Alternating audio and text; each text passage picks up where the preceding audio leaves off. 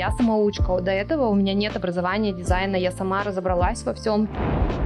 Мы заменили бренды, которые ушли. Все сотрудники в нашей команде появлялись из определенной боли, которую я хотела закрыть. Если мы будем делать то, что не продается, зачем мы это будем делать? Он орал просто три месяца нон-стоп. Я стала мамой, но осталась собой. Но Кирилл это Кирилл, я это я. Я как не сомневалась в нем, так и не сомневаюсь. Хочу, чтобы все вокруг были счастливы.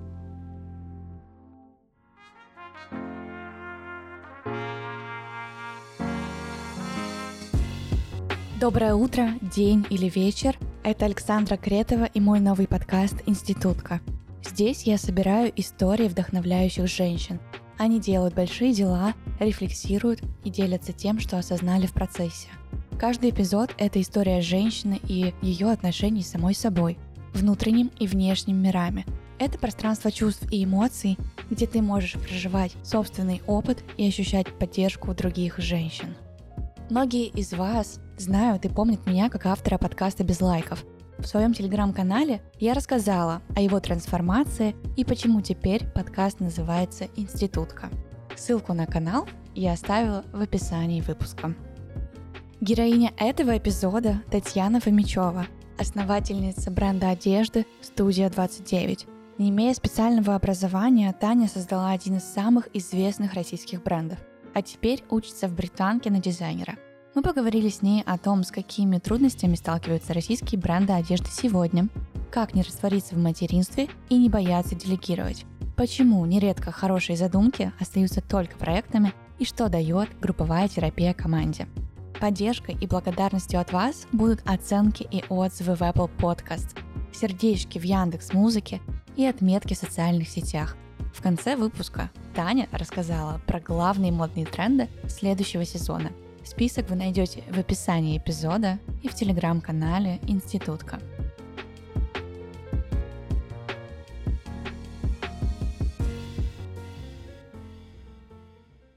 Привет, Таня. Привет. Очень рад тебя видеть. Спасибо, я тебя тоже. Когда мы с тобой виделись последний раз, вы планировали тогда только открывать магазин в Петербурге. Угу. Мы его открыли. С того момента вы уже открыли магазин на Покровке и в Екатеринбурге. Да, помимо этого мы еще открыли Ламоду, Ламоду Казахстан, Яндекс Универмаг, Ремарк в Меге. Это новое пространство по типу Тренд-Айленда в авиапарке. Мы открыли еще No Self. Это платформа с разными брендами. Ну и, наверное, все пока. Судя по всему, российские дизайнеры чувствуют себя сейчас хорошо. Ну, наверное, да. Как чувствуете себя вы? Мы отлично. Мы развиваемся, растем, большими шагами идем вперед. Повлияла ситуация, которая в мире происходит, весь кризис на ваши процессы?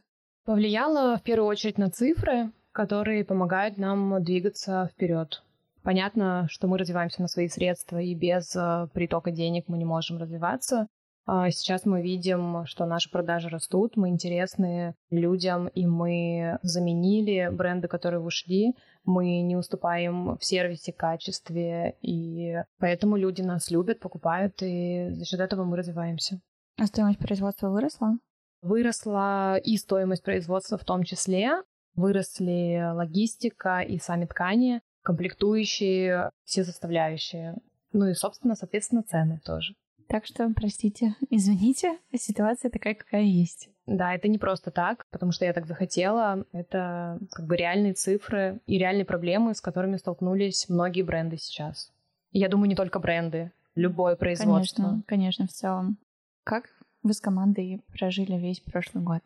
Какие у вас были настроения, ощущения? Сохранилась ли команда вся в составе? Выросла ли она? Год был суперсложный. Это были качели, просто туда-сюда, туда-сюда. Эмоционально, мне кажется, мы были на дне. ну, просто реально как бы было сложно. Просто э, я даже не особо хочу это вспоминать, но я старалась э, держать и не показывать, наверное, это команде. У нас даже была встреча с психологом в команде, мы пытались поддержать всех и идти вперед. То есть это была какая-то групповая терапия? Да. Интересно, расскажи про это подробнее, как это сработало? И чья была идея? Ну, это была идея моя и девочки, которая со мной во главе сейчас, нашего исполнительного директора Даши. Она нашла отклик у большинства нашего коллектива, что меня очень порадовало. Это была групповая сессия, где мы разбирали вообще типы личности и как какая личность переживает стресс. Как реагировать на те или иные ситуации в мире и как вообще сохранять спокойствие, баланс в стрессовой ситуации. Мы превращались в предметы, просто рассказывали о своем характере, мы по лицу, мимике и жестам распознавали, кто ты, было весело. И сейчас мы делали опрос команды по там, качеству нашей компании, руководству и как вообще люди себя ощущают внутри э, в компании и собрали обратную связь, что люди хотят повторить. А как бы ты охарактеризовала вашу команду? Производство, оно, мне кажется, очень сплочает, потому что каждый этап э, в руках другого человека. Если ты не сделаешь свою часть вовремя и правильно ее не передашь следующему человеку, эта цепочка рухнет, а может вообще типа этот поезд не поедет. Мы создали крепкую команду, сильную команду, которая ведет бренд вперед. Как вы приняли решение о том, что теперь нужны руководители? Это был твой внутренний запрос на то, что ты хочешь больше делегировать и больше заниматься дизайном, креативом и тем, как выглядит коллекция? И это тоже, и я понимаю, что отделы растут, команда растет, и я вижу какие-то упущения, пробелы, узкие места, и я всегда говорю о том, что у меня нет цели набрать большое количество людей в команду и просто тупо расширить штат. Нет. Все сотрудники в нашей команде появлялись из определенной боли, которую я хотела закрыть. Вот я чувствую, что этот человек нужен, и этот отдел хромает, мы его сразу нанимаем. Плюс мы структурировали нашу орг-схему. А вы сделали это сами? Да, мы сделали это сами и взяли консультации у людей, которые на этом специализируются, и поняли, что у нас очень много исполнителей и очень мало руководителей. Где вы ищете кадры и как сложно их сейчас найти? Каких-то сложнее, каких-то проще. Все, что касается производства и, допустим, самая сложная вакансия, которую, мне кажется, было сложно закрыть, это лаборант э, в экспериментальный цех, как бы швея, если кому-то будет понятней. Таких людей сейчас действительно мало. Во-первых, э, был отток большой специалистов в этом направлении. Э, во-вторых, чтобы мы совпали по ценностям, чтобы человек шил качественно, быстро, и чтобы понимал там всю нашу внутреннюю технологию, очень сложно найти. А так мы ищем на HeadHunter просто, и э, если это вдруг какие-то знакомства, кто-то из компаний там переходит и так далее. Сейчас мы буквально месяц назад наняли HR, это тоже был большой шаг для нас и очень важный. И хотим работать вот над э, корпоративной культурой компании, выстраивать так, чтобы всем было все комфортно, понятно, и, собственно, мы передали найм я в какой-то момент поняла, что очень большое время я уделяю найму, операционным вопросам и так далее. Я поняла, что, допустим, когда я отдаюсь работе на все сто процентов, а сотрудник там не выходит на работу или еще что-то, меня это как бы прям разрушает. Я теряю чувство интереса, еще что-то, мотивацию, да. И я поняла, что просто мне нужно это передать другому человеку, который будет четкий, структурный и там ведет какие-то правила определенные. В этот момент э, я познакомилась с Дашей, и, собственно, с этого начался наш совместный путь. Э, Даша в бренде уже 4 года. С этого момента она потихоньку перенимала все операционные вопросы, и сейчас она их полностью закрывает. Что ты сейчас сама делаешь? Я полностью погружена в дизайн. Все коллекции, которые вы видите, это наша работа с дизайнерами совместная. Я руковожу производственным отделом и контентом. То есть вся креативная часть, она на тебе? Да. То есть, по сути, ты креативный директор? Да.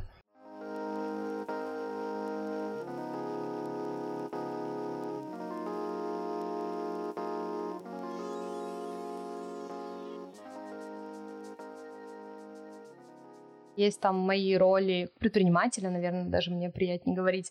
Есть мои роли в жизни, и я хочу понимать, как бы правильно я действую и иду, действительно ли я этого хочу. И я хочу там, счастливую семью, хочу, чтобы все вокруг были счастливы, и я в том числе. И я считаю, что это ежедневная работа, это не появляется просто так в твоей жизни. успешный бизнес, там, не знаю, счастливая семья и вообще простые удовольствия условные, это не просто так в твоей жизни, это большая работа над собой. А ты находишься сейчас в терапии? Да. Давно? Год. И что тебя заставило в нее прийти? Я, наверное, от семейной ситуации пришла к личному. Я пошла в связи со всеми событиями в мире, потому что я не вывозила. Вот. Не справлялась. Я не справлялась. Я не хотела идти вообще никуда, просто лежала на кровати и все. Ну, как бы я поняла, что надо выгребать.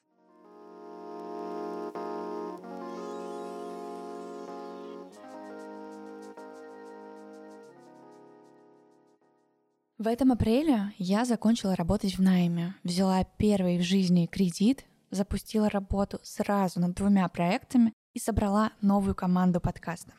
Чтобы пройти период этих изменений легче, я обращаюсь за помощью ко всем доступным инструментам. Активный спорт, гвоздистояние и еще обязательно терапия два раза в неделю, индивидуальная и групповая. Встречи с терапевтом помогают мне найти опору, осознанно посмотреть на свою текущую ситуацию и понизить уровень тревоги. Мне хочется обратить внимание, что при насыщенном графике Таня тоже выделяет время на регулярную личную терапию. Найти специалиста под свой запрос можно в сервисе подбора психологов «Ясно». Это первый в России сервис и самый крупный не только в нашей стране, но и в Европе, специалисты которого провели уже более миллиона сессий. При регистрации вам предложат выбрать темы, которые сейчас волнуют вас больше всего. Общее состояние, работа или учеба, отношения, сложные события в жизни. Как вы понимаете, я выбираю сейчас все, что связано с работой и профессиональным ростом. Промокод «Институтка» дает скидку 20% на первую сессию при регистрации в сервисе Ясно. Ссылку оставляю в описании к эпизоду.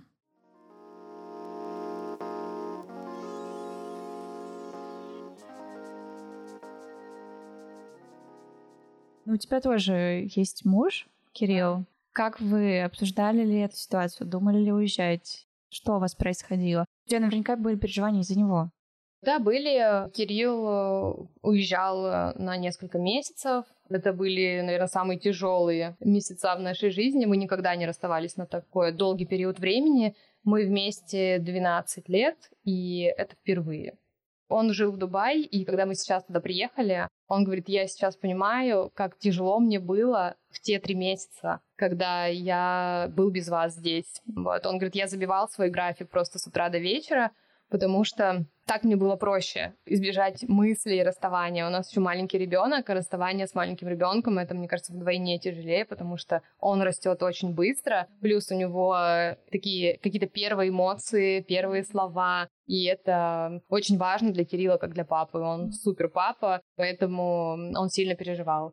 Вот, но слава богу, как бы он вернулся, сейчас в моменте все хорошо. У нас были разные мысли, это тоже была турбулентность определенная. Уезжать, не уезжать, оставаться, не оставаться. Если уезжать, то как, и как э, оставить команду, как руководить. Но я поняла для себя, что у меня есть учеба, которую я хочу закончить. Поэтому я как бы беру паузу, Кирилл пробует там, я продолжаю здесь, и пока так сложилось все. Так вы и балансируете. Да. Круто. Сделали ли это ваши отношения крепче? Да, они у нас и так крепкие. Сейчас все просто позавидовали. Да, это правда. Я как не сомневалась в нем, так и не сомневаюсь. Думаю, он также. Ты много раз рассказывала историю того, как Кирилл тебя поддерживал в самом начале, и как он добавлял подписчиков а, в группу ВКонтакте, когда ты в Екатеринбурге продавала одежду. И как в целом потом, я думаю, что во время первого этапа зарождения бренда была его поддержка и помощь, но вы в проекте сооснователи или он твой? Проект мой. А, Кирилл помогает мне в каких-то консультациях условных по маркетингу, по сайту, по каким-то там подрядчикам дает контакты, делится, если вдруг он с кем-то познакомился, это может быть нам полезным, и он э, налаживает мосты с э, возможными инвесторами, он занимается инвестициями, вот, наверное, это и такие его направления. Но у него есть свои проекты, не связанные вообще там с брендом. У нас очень много общих тем. То есть это то, о чем мы говорим. Это может быть и работа, и не работа. Это может быть и отношение к той или иной ситуации. Это как бы помогает нам обоим, мне кажется. И часто бывало так, что я начинаю какую-то тему, которая меня сейчас тревожит, он говорит, о, я думал об этом на днях. И у нас постоянно так. И Кирилл очень позитивный, энергичный, и его, наверное, вот это отношение легкое к жизни часто помогает мне, каких-то сложных ситуациях. То есть, когда мне кажется ситуация непреодолимая и сложной, мне стоит ее просто проговорить, ему рассказать и послушать его отношение к этой ситуации, и сразу все становится проще и понятней. Я все часто усложняю. Когда ты успеваешь общаться с сыном, если ты до 12 ночи бываешь иногда в офисе? Бывает и такое. Ну, слушай, я его забираю в 7 часов вечера у няни вечер полностью наш, я его укладываю спать, купаю, в этот период с ним общаюсь. Утром мы вместе просыпаемся, завтракаем, я собираюсь, ухожу на работу.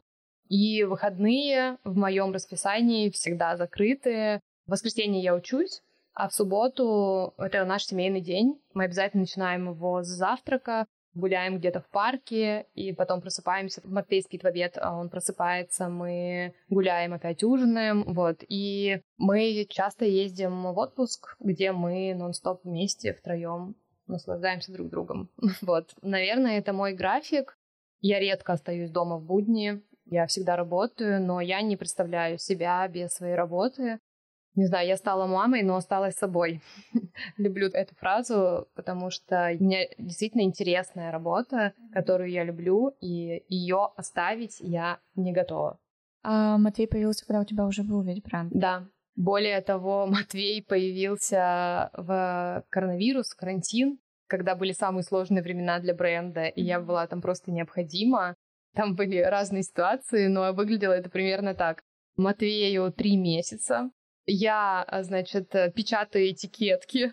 Я притащила все оборудование из офиса домой, потому что сотрудники сидели дома, кто-то отказывался вообще выезжать в офис, плюс был запрет на выезд из дома. И э, я делала многую работу сама у себя дома. Мне помогала мама, помогал Кирилл. Кирилл забирал Матвея на два часа гулять во двор, а я в этот момент работала. Вот мама скручивала эти составники, я там их печатала, делала здание для фабрики, созванивалась с конструктором по зуму, мы делали примерку, отправляли эту вещь потом технологу, чтобы она посмотрела. Вот эти курьеры у нас постоянно ездили. Технолог проверяла качество, отправляла обратно ко мне. Я все это комплектовала, отправляла на фабрику.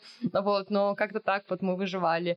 И Матвей появился в сложный период, потому что были изменения, к которым ты должен был адаптироваться. Но были изменения внутри тебя, к которым тебе тоже нужно было как-то адаптироваться, и это как бы двойной, не знаю, новый уровень этой игры, когда у тебя и внешне все поменялось, и внутри же ты себя ощущаешь совсем иначе.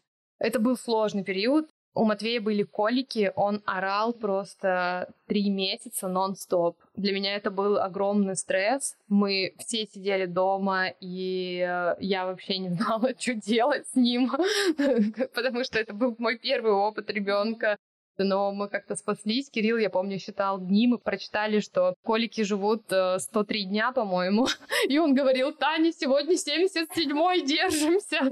И он просто в одно время начинал кричать и заканчивал э, там с 7 до 12, всегда. Вот Спасибо, просто, что да. по расписанию. И мы такие без 15 7 едим, ужинаем, уже ужин принесли пораньше, потому что знаем, что после мы не сможем поужинать.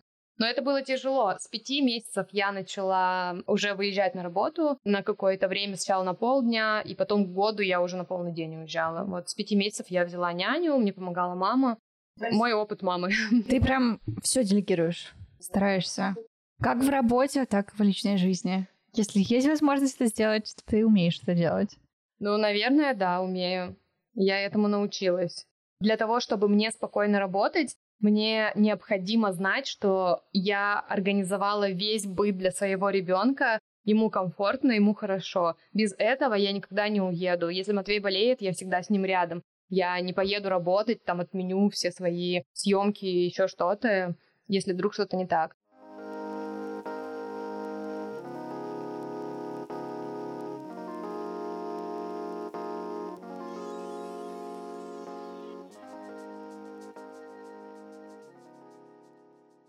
Расскажи про учебу в Британке. Почему ты туда пошла? Я настолько была погружена уже, наверное, в какую-то аналитику, и э, все коллекции мы делаем, мы начинаем делать их с э, аналитики прошлых сезонов, и я понимала, что я настолько в операционке, в моей жизни так мало творчества, и я не хотела это терять. Мне было важно, чтобы я создавала, творила и э, общалась, была в кругу людей, которые думают об этом же и ценят дизайн и так далее. Поэтому наверное, в первую очередь с этим запросом я пошла в британку, чтобы там черпнуть творчество. Во-вторых, я хотела быть уверенной в том, что я все правильно делаю, потому что я самоучка. До этого у меня нет образования дизайна, я сама разобралась во всем, сама искала производство, там конструкторов, сама построила все отделы. И когда дизайн-отдел начал расти, мне хотелось какой-то уверенности в себе. Заиграл вот этот синдром самозванца, такой типа «Hello! Ты что, ты уверена, что ты можешь это делать?» Да, но представь, ко мне на собеседование приходят талантливые дизайнеры с э, портфолио, с классными эскизами, с классным бэкграундом, и я такая я вообще без образования тут сижу. Ну и как круто, что они ко мне приходят. Это же вообще тоже великое счастье. Видишь, это нужно пройти. Я это сейчас понимаю, когда я уже отучилась в британке, я такая уверенная в себе, я все знаю. И вообще в целом мои дизайнеры, которые у меня сейчас работают, девочки, э, просто золото. ну вот серьезно, они настолько тоже вот неравнодушные, они настолько включены в процесс. И я их очень как бы ценю, люблю, и то, что мы делаем вместе сейчас в дизайн-отделе, для меня очень ценно. Мы совпадаем на все сто процентов. Они предлагают идеи, чаще всего я говорю «да». Это тоже очень важно для меня в найме дизайнера чтобы он понимал, где он работает, что он делает это для клиента, а не для себя, чтобы он понимал ДНК бренда, считывал его и делал, опять же, все быстро, потому что мы коммерческий бренд, как ни крути, и здесь важно чувствовать грань между коммерцией и дизайном, потому что наш продукт должны понять массы, это важно.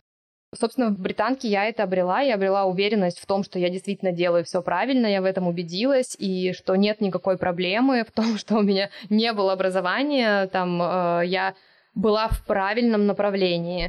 Я попала в мир э, дизайна, я начала общаться с людьми, которым это интересно. Мы разговаривали и делали вещи, которые поймут не все. Там у нас был предмет, например, где мы из э, подручных средств делали здание, условно, да, и когда я скидывала это в свой семейный чат, ну, типа, мама с моей сестрой очень смеялись и говорили, что это пойму только я. Ну, то есть меня это вдохновляет, это открывает, не знаю, ты чувствуешь, как твой мозг шевелится, да, это очень вдохновляющие И расширяет процессы. границы, которые да. у тебя там выставлены. Да. Я сфоткала этот предмет свой родителям и отправила и спросила, как вы думаете, что это? Ответа я не получила конкретно. Я думаю, если бы ты спросила у Матвея, у сына, он бы ответил. Да, ну вот всякие такие прикольные штуки мы делаем британки, и я считаю, что это меня развивает в любом случае. Вообще я за учебу на протяжении всей жизни и думаю, куда пойти дальше. Вот, я хотела об этом спросить. Ты ее заканчиваешь уже в этом году, и что дальше?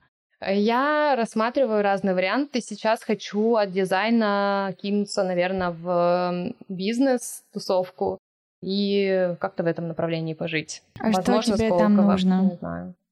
Ну, Кирилл ведь э, твой супруг заканчивал его. Да, но Кирилл это Кирилл, я это я. Два разных человека. Вот. Э, не знаю, хочу пережить этот опыт. Я знаю, что Сколково это даже больше не про бизнес, а про понимание себя, чего ты вообще хочешь, и мне это тоже интересно. В последнее время я прям прокачиваю себя в теме психологии. Мне кажется, это интересный путь. Бытует мнение, мне кажется, что у нас в России сейчас не готовят почти нигде, вот прям специалистов, готовых, которых ты можешь взять, привести на производство, и он будет, ну, силен. То есть везде где-то либо не хватает навыков, либо это очень старая школа, и тот дизайн, который актуален сейчас, не все понимают. Так ли это? И что по твоему опыту внутри работы над брендом ты можешь сказать? Все зависит от человека. Вот в моей группе есть разные типы дизайнеров. Mm-hmm. Возьмем так. Кто-то готов работать только на себя, кто-то максимально некоммерческий, кто-то коммерческий. А у каждого из этих дизайнеров есть своя аудитория. И тут важно понимать, как бы кого ты ищешь. Если я понимаю, что я коммерческий бренд, Мне нужен человек, который будет разбираться в трендах, он будет знать программы, он будет быстро работать, он будет понимать меня и, э, не знаю, иметь опыт определенный, знать поставщиков тканей, знать, как работает система. Я ищу такого человека.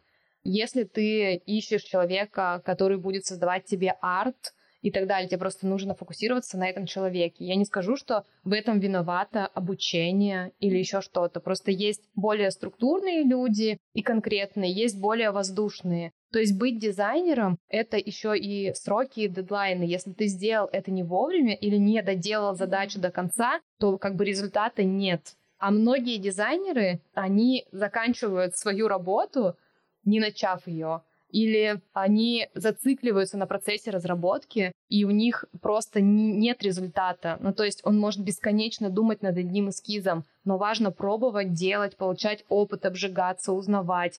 Помимо дизайнерских каких-то талантов, тебе должны быть коммуникативные навыки. То есть ты должен прийти на производство, донести до фабрики, что ты хочешь, найти фабрику, обзвонить 10 фабрик, да, и это тоже очень важно. Также тебе необходимо разбираться в конструкции, в технологии, тебе необходимо уметь считать деньги, если ты дизайнер, который хочешь работать на себя.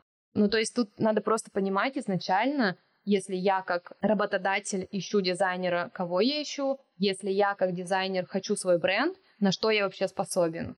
Просто надо как бы давать себе трезвую оценку и индустрии тоже, что есть такие сложности, что ты не сможешь сделать пуховик классный в России условно, что есть объемы, что есть ограничения по деньгам. Если у тебя сложная вещь, то она будет стоить дорого. Если у тебя простая вещь, ты легче ее произведешь в России. Я не думаю, что в этом виновато образование. А, я правильно поняла, что у вас свое производство? Нет, у нас свой экспериментальный цех, где мы разрабатываем эталонный образец, прорабатываем модель, делаем технологию универсальной для фабрик, прописываем всю документацию и размещаем на сторонних производствах. Они находятся в России или не только? Не только. У нас сейчас очень сильно расширилась ассортиментная матрица. Мы разный продукт уже готовы предложить клиентам. Мы делаем деним в Турции, например, верхнюю одежду делаем в Китае, трикотаж делаем в Китае. И в России мы делаем все швейное и трикотаж вязаный. Что вы проходите на учебе? Что мы проходим? А, давай начнем с моих любимых предметов. А, любимый мой предмет это дизайн-проектирование, где мы как раз-таки прорабатываем концепцию, где мы работаем над коллекцией. И когда я пошла учиться, у меня был главный запрос — это вообще понять, а что мне нравится. Мне иногда казалось, что бренд — это то, что, к чему я пришла и делаю, потому что надо, на основе отчетов, аналитики там, и на основе цифр. А мне-то нравится совершенно другое, мне так казалось. И здесь мы как раз проработали свою жизнь от начала до конца, что влияло на нас, где мы росли, в какой среде, какие формы нам нравятся, как вообще работать с формой, какие пропорции есть и как их перекладывать в коллекцию, как важны детали, технологии, элементы и как вообще считывается коллекция, как правильно выстроить показ. И вот это, наверное, мой любимый предмет. Он такой достаточно концептуальный. Есть типа прикладные предметы, такие как конструирование, технология, которые условно по учебнику. Есть э, предметы, которые направлены на расширение твоих границ сознания, и ты вообще там делаешь какие-то невероятные проекты, да, которые поймешь только ты, условно. Есть э, пиар предпринимательство, не знаю, там а, анализ, ассортиментная матрица, тренды, история костюма. Ну, то есть разные абсолютно предметы. Какие-то для меня более интересны, какие-то менее интересные. И вот мы 25 июня будем защищать диплом. Я делаю коллекцию на основе бурятского культурного кода, так как я с Байкала, Сибири, и это то, что меня окружало. Я перерабатываю их народный костюм в современное прочтение вычленяю оттуда элементы и с ними работаю, это очень интересно. Это прям другой мир. Это будет коллекция только для диплома или какие-то ее из частей окажутся по продаже в студии 29? Я думаю, что окажется. Я планирую их продавать, но пока не понимаю, в каком количестве я их произведу. Вот, пока никакой конкретики нет. И я думаю, что диплом у нас будет в июне, а продавать мы их будем там условно с сентября, возможно. Вот это будет какая-то капсула просто с минимальным тиражом, такой эксклюзив. А мне тут любопытно спросить, ты этот диплом делаешь сама или пользуешься возможностью поработать с командой? Я пользуюсь, конечно, возможностью поработать с командой, потому что у меня очень высокий запрос. Я хочу делать э, коллекцию для массового производства, а это абсолютно другие технологические узлы. Да, я могу взять и сшить это сама, построить сама, но вопрос, куда это пойдет дальше и насколько это будет носибельно для людей. Я же это делаю не только для себя. И, кстати, на протяжении всего обучения в британке я тот человек, который всегда говорил, ну, а кто это купит? Откуда у тебя это в голове? Почему ты сразу же мыслишь категории того, кто это купит и купит ли это? Ну, смотри, для того, чтобы мне содержать команду и развивать бренд, что мне нужно? Деньги. Ну, как бы это логично. Если мы будем делать то, что не продается, зачем мы это будем делать? Моя цель же развиваться, да, там есть доля творчества и моего проявления. То, что я, естественно, я не делаю то, что я не хочу делать. И белый жакет я делаю в своем прочтении, а не просто белый жакет и участвую в примерках, переживаю за то, как он сядет, переживаю за ткань и контролирую каждый этап. Я до сих пор не могу это отпустить, из этого выйти. Для меня действительно важно, чтобы мне было, ну, как бы в нем удобно, чтобы мне было в нем комфортно. Мы там тестируем эту ткань на всех этапах, от закупки до готового изделия, носим, стираем, отдаем химчистку. Масса этапов проходит э, вещь для того, чтобы мы ее выпустили. Поэтому для меня это очень важно. Мне важно делать дизайн, который поймут люди и купят. Я не хочу делать э, коллекцию, которую я положу в шкаф. А девочки, которые дизайнеры ко мне приходят собеседоваться, они как раз говорят о том, что образование слишком артовое часто бывает, что девочки делают коллекцию, а потом она просто лежит в шкафу, и никто не может ее продать. Моя главная цель — это именно найти золотую середину между коммерцией и дизайном. Но мне кажется, что у меня это получается, судя по продажам, потому что важно, чтобы люди поняли, чтобы люди заметили твой дизайн и поняли его. Мы чуть-чуть затронули тему ДНК, но я не задала вопрос о том, а какое оно у бренда и какая там часть тебя. Все равно те ценности, которые транслируют, они исходят изначально от основателя. Это большой пласт работы, и мы прорабатывали с командой наши ДНК, наши ценности. И если сказать так коротко, то это, наверное, комфорт каждый день с интересными деталями. Это ирония, это перекрой классики. Последний раз мне понравилась очень фраза «хочу быть элегантной, но это скучно». Ну, то есть мы всегда все расслабляем, мы делаем красивым каждый день. И мы нашли для себя такой слоган «Выбирай себя каждый день», который мы сейчас э, печатаем в наших магазинах, в наших витринах.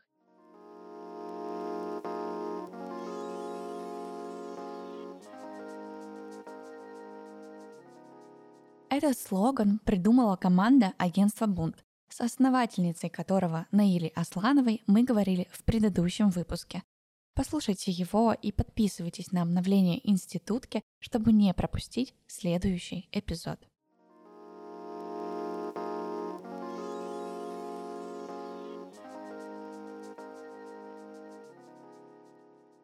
И это то, что мне откликается. Я каждый день могу быть абсолютно разной в одежде студия 29.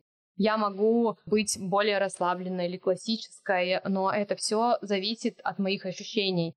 То есть э, одежда подходит под мое настроение.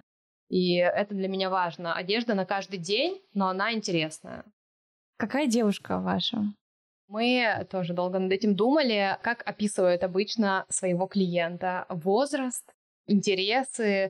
Нам это показалось неинтересным и несовременным. Мы пошли от того, а какие боли, интересы и запросы у нашей девушки. И мы поняли, что наша девушка — это и есть частично я, частично Конечно. наши коллеги. Это девушка, которая развивается, идет вперед, она знает себя, она знает, чего она хочет, она учится и находит в своем дне время для всего. То есть мне важно, чтобы мне было комфортно в том, как я выгляжу, да, и чтобы я вписалась в разные обстоятельства своей жизни. Я могу вот в образе, в котором я сейчас, вареная футболка, достаточно трендовая, расслабленная, и макси-юбка атласная, и пойти с Матвеем прогуляться, его забрать, и пойти сейчас с тобой в ресторан поужинать. И вот мне супер комфортно было в офисе весь день. Как вы анализируете тренды? Мы, во-первых, анализируем все тренды, мы смотрим все показы, мы пользуемся несколькими сервисами, например, э, VGCN, у нас есть подписка, смотрим, что сейчас будет в тренде, мы смотрим блогеров международных, кто что носит, все это сводим в направление, потом скрещаем это с аналитикой, которую нам дает финансовый директор по топам продаж, у нас есть, получается, полугодовое собрание коллекции, как бы коллекция глобально обновляется раз в полгода. Например, мы садимся в начале разработки осенней-зимней коллекции с руководителем розницы, который заранее собрал всю обратную связь от э, продавцов, от консультантов по каждой модели. Они заполняют огромную таблицу, с каждого магазина стекается обратная связь по определенной вещи, и мы разбираем каждую позицию. И в следующем сезоне, если она была топом, мы берем отзывы как бы переделываем, дорабатываем эту вещь и накладываем на нее, допустим, трендовый цвет или тренды и выпускаем. И, естественно, все тренды проходят через наше прочтение, через нашу аналитику, через обратную связь, и так получается как бы вещь. И, естественно, это все зашивается в концепцию коллекции, в наш там контекст, который мы выбрали, и это все объединяется единой темой.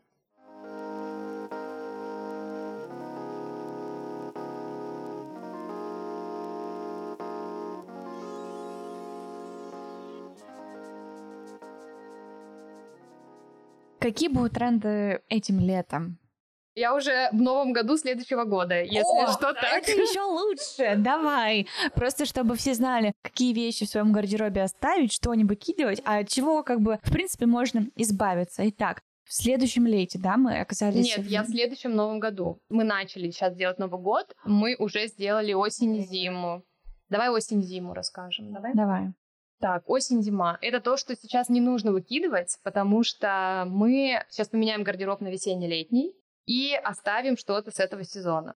У нас э, будет актуален деним, и денимные тотал луки, но они сейчас актуальны, они остаются с нами, и разная варка. Особенно будет актуальна коричневая варка, такая типа винтажная условно трикотаж различный, как всегда. Ну, что мы носим э, вообще, что в топах продаж осени и зимы, это верхняя одежда и трикотаж. Трикотаж э, базовый, трикотаж э, в цвете, цвета какие у нас будут, это розовый а помадка, ну, типа цвет губ мы его называем, это голубой, денимный, синий и вот это все прочтение как бы сине-голубого цвета, Естественно, черный, а, молочный уходит в более яичный цвет, такой типа с желта немного, знаешь, такой приятный.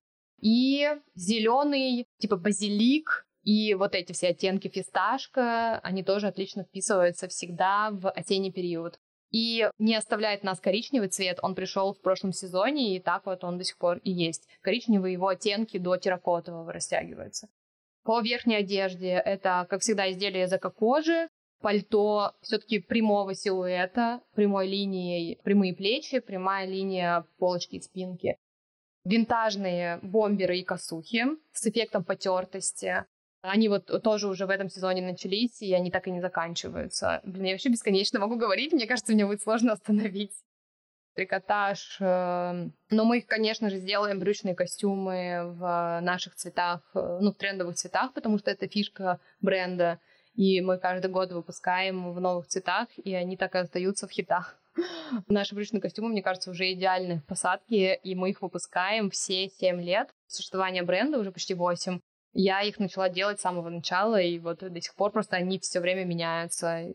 Юбки Макси, из костюмки, из э, атласных тканей, как они могут быть нейтральные, так и цветные, просто кому какая попадает в гардероб. Это какие-то топы с перекрутами, завязками, асимметрией и так далее. Это кружево в разных проявлениях. Это могут быть боди-кружевные, комбинации с кружевными ставками, платья. И сейчас будет актуален такой прием, когда ты майку одеваешь на лонг или на платье, как будто бы двойной эффект вот этой многослойности. Помнишь, я тебе рассказывала, что я когда слушаю твои подкасты, мне кажется, что я сижу на кухне и общаюсь с подругой. Помнишь? А сейчас мы сидим на кухне и общаемся с тобой, и я надеюсь, что наши слушатели, когда будут слушать, они получат ровно это ощущение. Я тебе говорила, что у меня ощущение, что я вот иду по улице или еду в такси, а вот как будто я с вами сижу на кухне и болтаю. Вот. И мы сидим с Сашей на кухне, болтаем, и вы вместе с нами. Спасибо, что были с нами и с Таней этот час. Благодарю за отзывы и оценки в Apple Podcast и сердечки в Яндекс Музыке. Ваша поддержка помогает проекту расти и увеличивает шансы на то, что наши разговоры услышат те, кому они сейчас нужны. Также благодарю команду проекта Валерию Домбровскую, Юлию Григорян и Машу Андрианову. В следующем выпуске мы поговорим с художницей Машей Янковской о выходе ее первой книги, коллаборациях и, конечно же, картинах.